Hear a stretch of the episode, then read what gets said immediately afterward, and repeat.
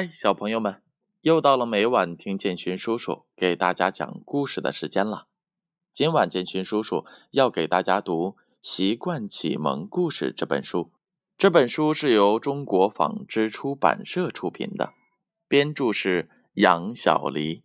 今晚的故事名字叫做《谁在吹口琴》。一天晚上。大森林里的伙伴们大多都已睡下了，可小猴子却没睡着，而是坐在了家门口看星星。小猴子的家建在一棵大树上，小猴子坐在家门口看星星，总觉得比别的地方要亮得多。他低头看了看大森林，灯光点点的。小猴子心想。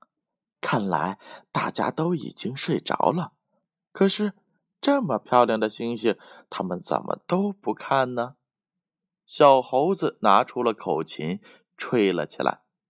他轻轻地吹着，口琴声轻轻回荡在大森林里，好像只有星星在听。熟睡中的小熊被美妙的口琴声叫醒了，他起来揉揉眼睛说。嗯，这是谁在吹口琴啊？好好听啊！小熊跟着声音走了出来，这时看见了小白兔。小熊打着哈欠问：“小白兔，你是在吹口琴吗？”“没有啊，我也是跟着口琴的声音走到这里的。”小白兔一边找一边说：“他们跟着声音继续走，走到了小袋鼠家的时候，袋鼠妈妈和小袋鼠也在门口走着。小袋鼠，是你在吹口琴吗？”小白兔问。“呃，没有没有，我和妈妈听到了口琴的声音，才打算出来看看的。”小袋鼠摇摇头说。小袋鼠也跟着他俩继续追寻口琴的声音。这个时候，小象走了过来。我刚才听到了口琴声，是你们吹的吗？很好听。小象笑着说：“呃，不是，我们跟着声音找到这里来的。”小熊说。他们继续跟着口琴的声音走着，一直走到了小猴子家的大树下。哎，口琴的声好大呀，是从小猴子家的大树上传下来的。小白兔说：“哎，是啊，是小猴子家的大树在吹口琴吗？”小袋鼠摸着脑袋说：“哎，你们来了。”小猴子探出了脑袋说。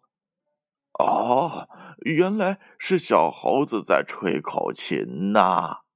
小象笑着说：“小猴子邀请他们上去听他吹口琴。”小伙伴们围着小猴子坐着。小猴子说：“其实我是想请你们看看星星。”哇哦，好漂亮的星星！伙伴们异口同声地说。小猴子，以后我们晚上天天来你家看星星，听你吹口琴。小熊笑着说：“好呀，好呀。”小猴子高兴地说：“你们晚上回去怕黑吗？”小猴子问。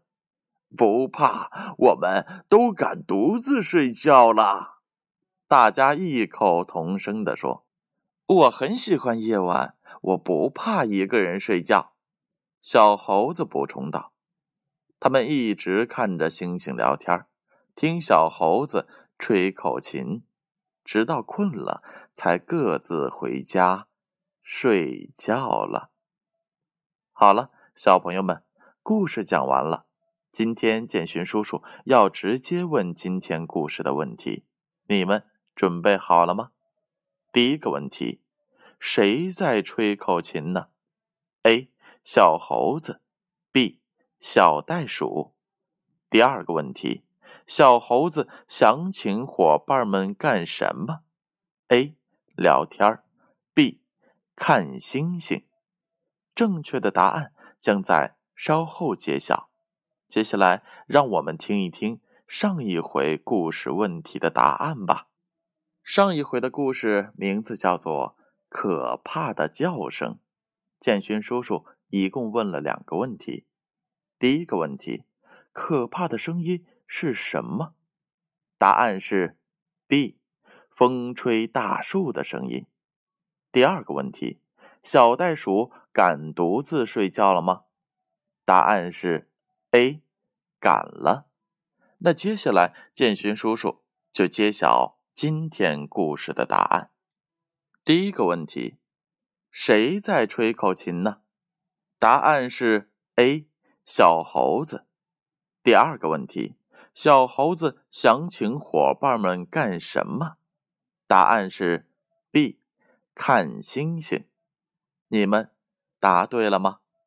之所以呀把今天故事的问题提前揭晓，就是因为今天是建勋叔叔读《习惯启蒙故事》这本书的最后一个故事了。建勋叔叔非常的开心，小朋友们能够一直陪伴着我，一起听完这么精彩的一本书。我们再来温习一下这本书里面都出现了哪些精彩文章的分类吧。有我爱快乐，我的事情我来做，我是讲卫生的好孩子，还有我的生活我做主，我是。懂礼貌的好孩子，我不骄傲，与伙伴们一起分享。我爱大自然，做错事要承认。我爱劳动，我可以独自睡觉了。建勋叔叔非常的开心，能够和小朋友们一起度过了这么多精彩的夜晚，也能够陪伴着小朋友们。一起入睡。接下来，希望小朋友们可以听更多建勋叔叔为你们讲的故事。如果你们有自己喜欢的故事，也可以通过荔枝留言，或者是加建勋叔叔的微信号。建勋叔叔的微信号是张建勋的全拼三幺七。张建勋的全拼三幺七，你们。记住了吗？可以让爸爸和妈妈加我的微信，把你们喜欢的故事发给建勋叔叔，让建勋叔叔读给你们听啊！好了，小朋友们，该到了睡觉的时间了，赶快闭上眼睛，乖乖的睡觉吧。让我们明晚再见。